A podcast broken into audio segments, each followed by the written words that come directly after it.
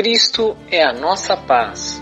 Do que era dividido, fez uma unidade. E aí, pessoal, tudo bem? Vamos tecer ideias? E aí, Álvaro, como vai? Concluímos aí essa semana quaresma. O tema da campanha da fraternidade esse ano, que invoca uma reflexão diferenciada daqueles que se comprometem em pensar é a fraternidade e o diálogo, um compromisso de amor.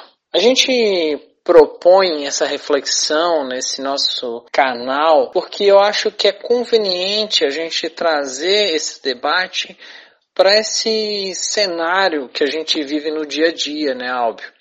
Eu acredito que a gente tem destacado em nossas conversas o quão né, vivemos um mundo díspare, um mundo de conflitos, o quão esse cenário de fraternidade e de diálogo tem se tornado cada vez mais complexo. Acredito que a gente já tem destacado aqui o papel das igrejas evangélicas né, no direcionamento das políticas públicas do país nos últimos tempos, o papel das igrejas evangélicas na conformação das ideologias. E é diante disso que eu proponho uma reflexão sobre a possibilidade desse tipo de cenário.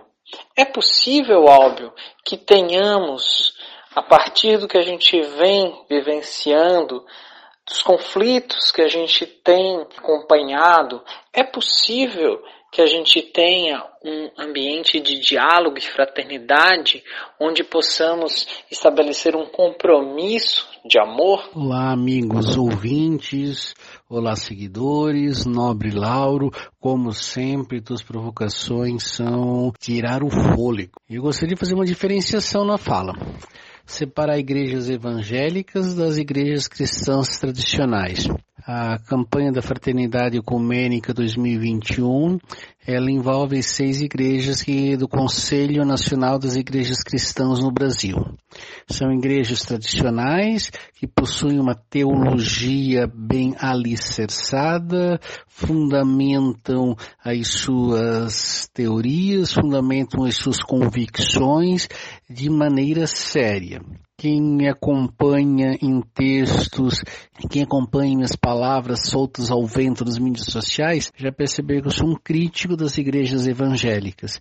O que, é que eu chamo de igrejas evangélicas? São essas igrejas dos movimentos pentecostais, surgidas agora no século passado, nesse século, que desconhecem a teologia, que não possuem uma fundamentação ou quando fundamentam o fazem de maneira rasa e superficial, distorcendo uma leitura da Bíblia, uma leitura do sagrado. Por que eu faço essa diferenciação? Para tentar responder a tua provocação, Lauro.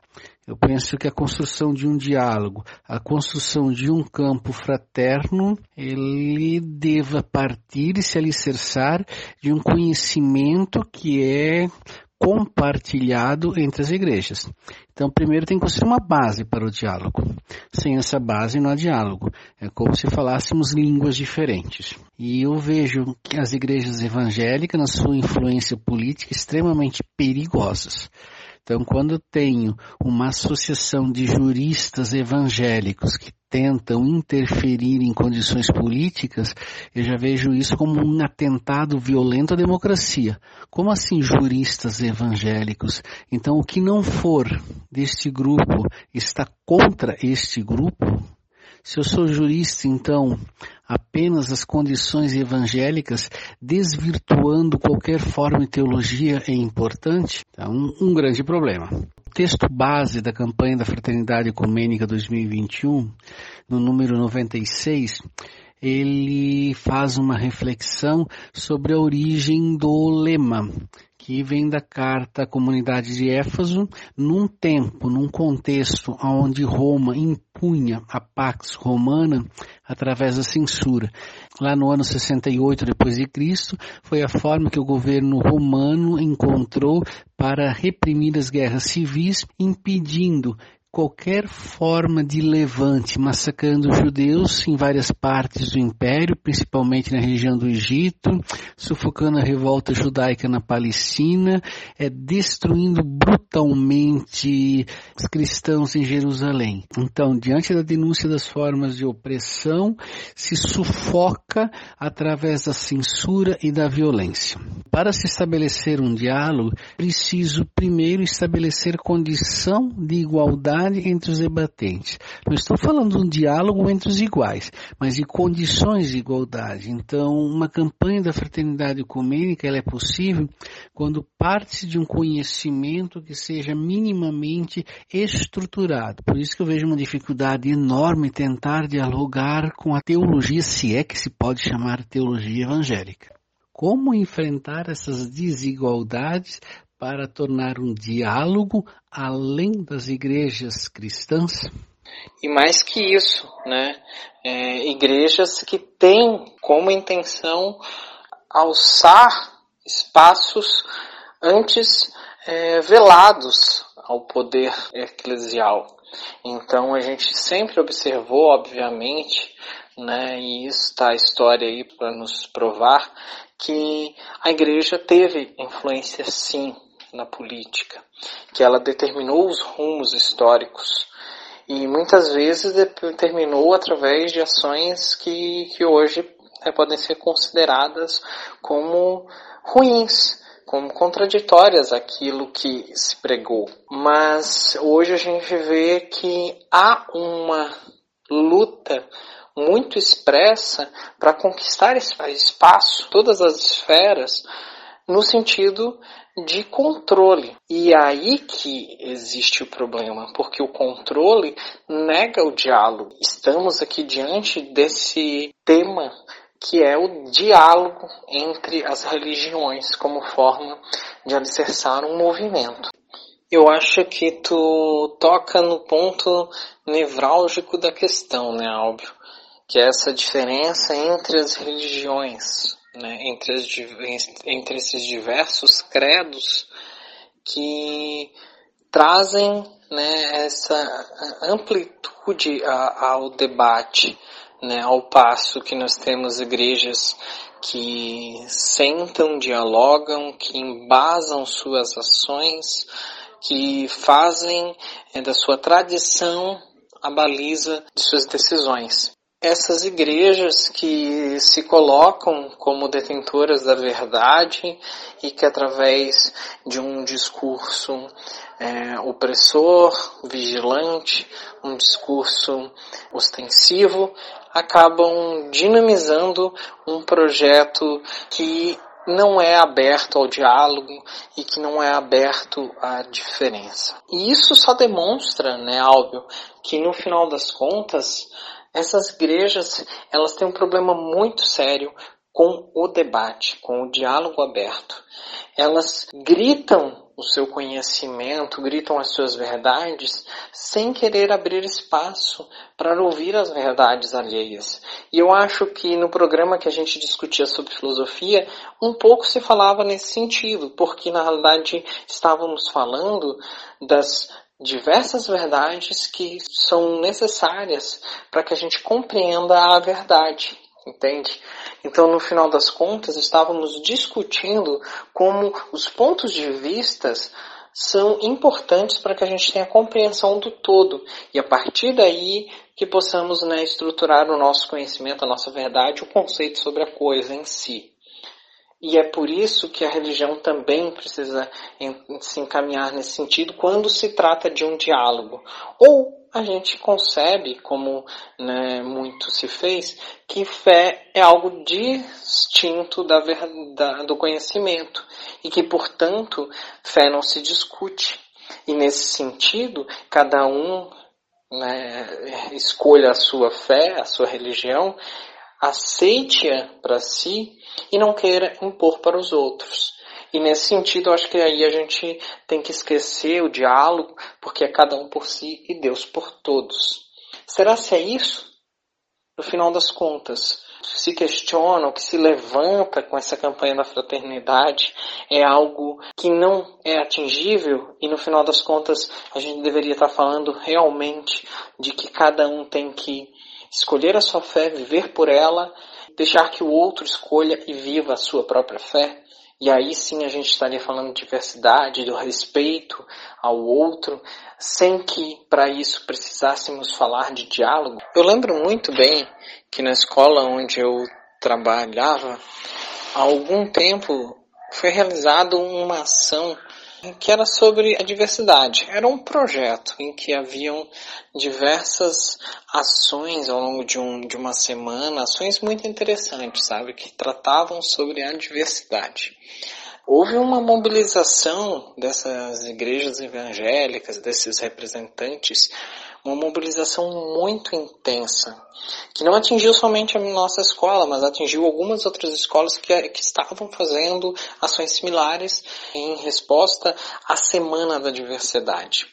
Algumas escolas simplesmente optaram por não fazer. A nossa seguiu com as ações e acabou sofrendo com muitos embates, com muitas críticas, com oposições, com esse pessoal procurando a mídia, procurando até mesmo a defensoria pública, a promotoria, para que as ações fossem proibidas, alegando-se liberdade religiosa, alegando-se que feria aos princípios da fé dessas igrejas foi um movimento que perdurou durante muito tempo e a gente acompanhou que havia até uma mobilização em grupos através da mídia, através de grupos de WhatsApp, para que as ações fossem planejadas.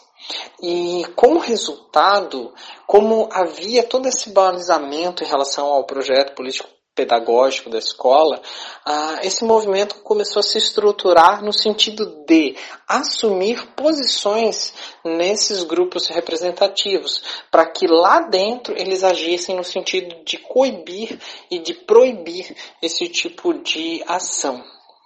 Entende? Então, é basicamente o que a gente está vendo, são ações desses grupos religiosos no sentido de censurar e impor seu modo de ver e de acreditar, entende? E é um, um, um, problema muito grande, porque aí é que morre o diálogo.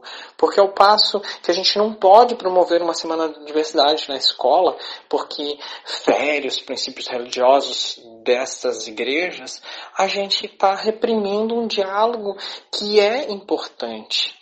A gente não pode mostrar o diferente, o modo de pensar daquele outro, porque a gente está falando de uma religião que prega uma forma única de viver. Caso condena os demais como algo que precisa ser combatido. É, Lauro, você toca em pontos que são fundamentais na reflexão, e eu penso que a campanha da fraternidade ecumênica fracassa no, a partir do momento que ela promove o diálogo entre as igrejas tradicionais. E ela não dá uma abertura para dialogar com as igrejas neopentecostais. E tanto que o texto base da campanha da fraternidade, ele é superficial nessa questão. Ele aponta e parece-me que ele tem um certo medo em assumir determinadas posturas de enfrentamento. E aqui também vale a resistência de muitos padres dentro da Igreja Católica ligados a movimentos conservadores, que tecem críticas abertas, como se eles não tivessem que estar em comunhão com a Igreja. Mas eu quero entrar numa outra questão. No final de semana de 11 de abril, no Domingo da Misericórdia, o primeiro domingo do Tempo Pascal, pelo Brasil, as igrejas neopentecostais organizaram uma marcha da família cristã. É uma massa de acéfalos caminhando igual gado pela rua, questionando uma postura de fechamento das igrejas em nome da segurança, questionando uma postura científica em prol da vacina e questionando o marxismo cultural. Que porra é essa marxismo cultural? Essas amebas nunca leram uma página sequer de Karl Marx e vão para a rua num movimento acéfalo, dizendo que Marx é um grande perigo. Se tivessem ao menos lido o manifesto do Partido Comunista, ao menos que é um dos textos mais básicos de Marx, teriam pelo menos uma postura crítica frente àquilo que estão protestando. Então, esses movimentos neopentecostais e a campanha da fraternidade ecumênica, ela perdeu o bonde da história ao propor uma ação prática de, de aproximação com esses movimentos. Quando se há um presidente que faz um discurso que quer ter um ministro do STF terrivelmente evangélico, ele não está falando das igrejas tradicionais, ele está falando de um setor e é ali que se mora um grande perigo. É ali, na verdade, mora um atentado violento à democracia. O princípio da tolerância de Popper diz que só há tolerância a partir do momento que o intolerante for combatido. E como se combate o intolerante? Nós não vamos é, eliminar da, da face da terra essa massa céfala de intolerantes. Agora, qual é o princípio? é aproximar-se dessa massa e experimentar um movimento de diálogo, e ali eu retomo a campanha, um movimento de diálogo para trazê-los à luz da razão.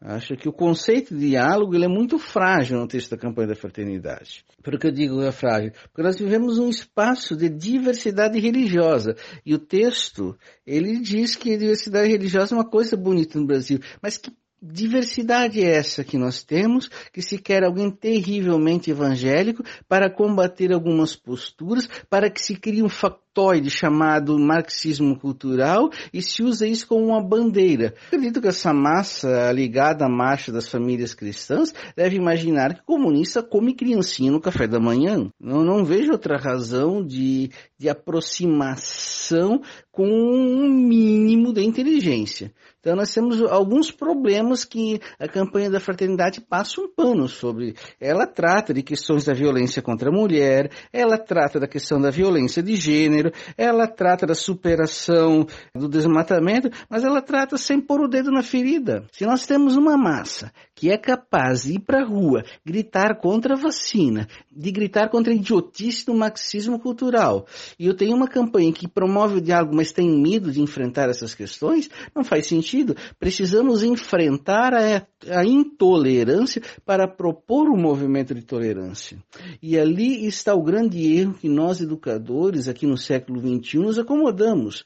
Acreditamos que, com a chegada de um governo, de centro-esquerda que permitisse um diálogo, aceitássemos esse diálogo como a inexistência de, dos opostos. E os opostos, como o teu exemplo trouxe, eles foram se fortalecendo e se organizando nas entrelinhas a fim de conquistar uma postura de poder para subverter a lógica do diálogo. E novamente eu faço minha crítica à campanha da fraternidade. Ela esquece desses pontos, ela tem medo de tocar nesses pontos e, e mostrar-se enquanto igrejas uma oposição ao terrivelmente evangélico. Retomo o número 127 do texto base da campanha da fraternidade. Ele diz que nas bem-aventuranças em Mateus, capítulo 5, versículo 9, se diz a pessoa que promove paz é chamada de filho e filha de Deus. Compreendemos através do evangelista João que a paz é um dom de Cristo ressuscitado, João 20, 26. A paz é uma condição do reino de Deus, Romano 14, 17. O evangelho promove a paz e a comunidade confessa que Cristo é a paz que derruba os muros da separação e reconcilia as pessoas inimigas, Efésios 2, 11, 14. Qual o caminho para a reconciliação? acredito que, que na realidade quando a gente vê uma campanha da fraternidade que prega o diálogo como caminho para essa reconciliação com igrejas ou instituições que se fazem, como você bem né, exemplificou, é, distantes do diálogo, acredito que não é exatamente uma, uma posição de realmente acreditar que esse diálogo seja possível, mas uma situação de ter expectativa de que falar sobre esse diálogo possível torne viável algum caminho aí de aproximação, se é que isso realmente é possível. Acredito que realmente essas igrejas têm tendenciado os fatos, é, tornando difícil né, a compreensão desse diálogo é, com a diferença, com o divergente. E eu acho que a gente já trazia isso um pouco quando discutíamos lá no outro programa sobre as escolas militares, sobre essa perspectiva né, de, de trazer né, um caminho possível dentro desse, é, desse complexo que tem se criado. E o evangelismo e, e a igreja tem também sido uma bandeira na mão desses né, extremistas que, que imaginam que ter uma Bíblia embaixo do braço e uma arma na outra é a solução para todos os problemas desse país. É, isso é o que a gente vê todo dia no noticiário, com essa briga tremenda com relação à liberação de armas, né, ou seja, essa questão do armamentismo, da, do poder militar bélico, e em contrapartida né, com a salvaguarda da Bíblia como se matar né, pela religião ou em nome da religião fosse algo louvável. A gente está falando aí de um extremismo que é aquele extremismo que é criticado lá das religiões islâmicas, né? É, do, do, dos terroristas que em nome de um Deus né, matam e acham que estão estão num caminho de, de glória. E será se esse é o caminho que nós estamos traçando para o futuro do nosso país? Muita gente tem embarcado nessa de ter uma arma numa mão e uma Bíblia na outra. As pessoas né, falam de religião, né, se dizem cristãos, mas em contrapartida fazem loucuras, fazem atrocidades. Olha aí o nosso novo caso né, do deputado que teoricamente matou uma criança, né, o seu enteado, e que também era um exemplo, que também foi eleito em nome dos valores cristãos. É um problema, é um problema. Então eu acho que essas bandeiras não, não permitem o diálogo, porque nunca tiveram essa intenção, simplesmente nunca tiveram. E talvez a campanha da fraternidade, ao trazer a proposta de diálogo, ela na realidade não traz a proposta de diálogo, mas traz o questionamento sobre uh, esse não diálogo dessas igrejas, que tem trazido sérios riscos para o nosso futuro. Eu concordo muito contigo quando trazes essas críticas ferrenhas a essas religiões, essas religiões que negam tudo aquilo que a ciência prega, que negam tudo aquilo né, que a coerência prega. E acredito que nós precisamos sim batalhar, não para o diálogo com esse tipo de postura, com esse tipo de, de perspectiva, mas muito mais, como você bem lembrou, para a partir da intolerância nós podermos falar da tolerância. Então, como também já dizia lá na Bíblia, combati o bom combate. Então, é, tem combates que são necessários de ser enfrentados. E só a partir desse combate é que o diálogo pode ser estabelecido. Acha que realmente é por aí, Albert? Não se está falando aí de diálogo, mas muito mais da necessidade de um enfrentamento dessa cultura de não diálogo dessas religiões, para que a partir desse enfrentamento a gente possa sim ter um diálogo aberto, um diálogo coerente, crítico, embasado, possa promover aí um futuro promissor para a nossa sociedade?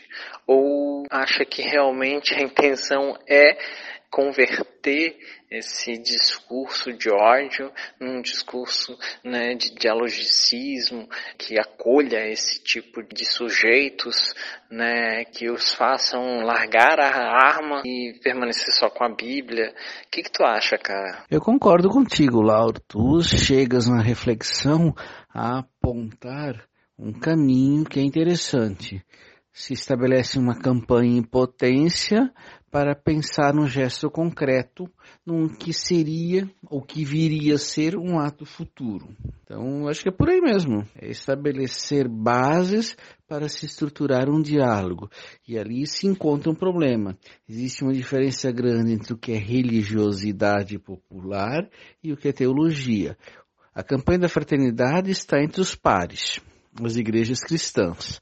Mas como estabelecer um diálogo com essas denominações que não possuem fundamentação?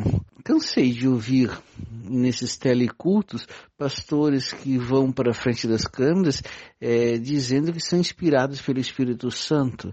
Mas que inspiração é essa que desconsidera o conhecimento histórico, que desconsidera o contexto bíblico no qual o texto foi escrito, que desconsidera a comunidade e os pares que vivenciaram aquele texto? Então, há um campo da teologia e há um campo do devocionismo popular. E aqui devocionismo popular no sentido de desprezar qualquer forma de conhecimento.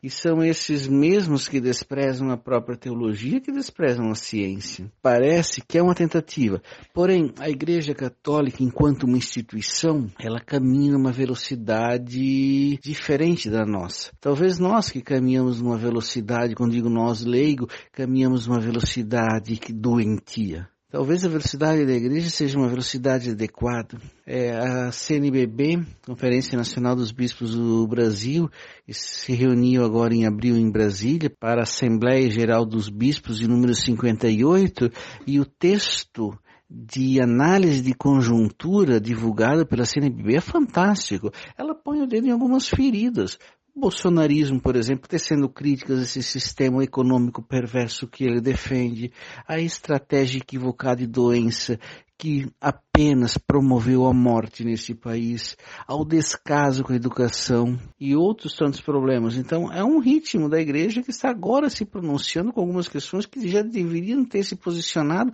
claramente dizendo aos fiéis não vote neste bocó lá nas eleições. Parece que nós, é, e aqui eu digo intelectuais e pessoas de boa vontade, perdemos o poder da indignação. É visível lendo Ana Arendt, você percebe nas entrelinhas a sua indignação com a sociedade, com a violência, com as formas de totalitarismo que se constituíram. Mas parece que nós perdemos, em pleno 2021, a capacidade de indignação e de enfrentamento a esses problemas. Aceitamos tranquilamente uma religiosidade que faz arminha, uma religiosidade que condena o homossexualismo, uma religiosidade que condena as escolhas pessoais. A própria teologia defende o livre-arbítrio e ela o faz com fundamentos bíblicos. Cansei nesses dias de ver postagens criticando aquele ator da Globo que está sofrendo com o Covid e as pessoas acusando a homossexualidade e defendendo um Deus do Antigo Testamento vingativo que está condenando pelos seus pecados em plena semana da misericórdia. Então, se não superarmos as diferenças entre a religiosidade e a teologia, não atingiremos o patamar do diálogo o que é potência não se concretizará em ato.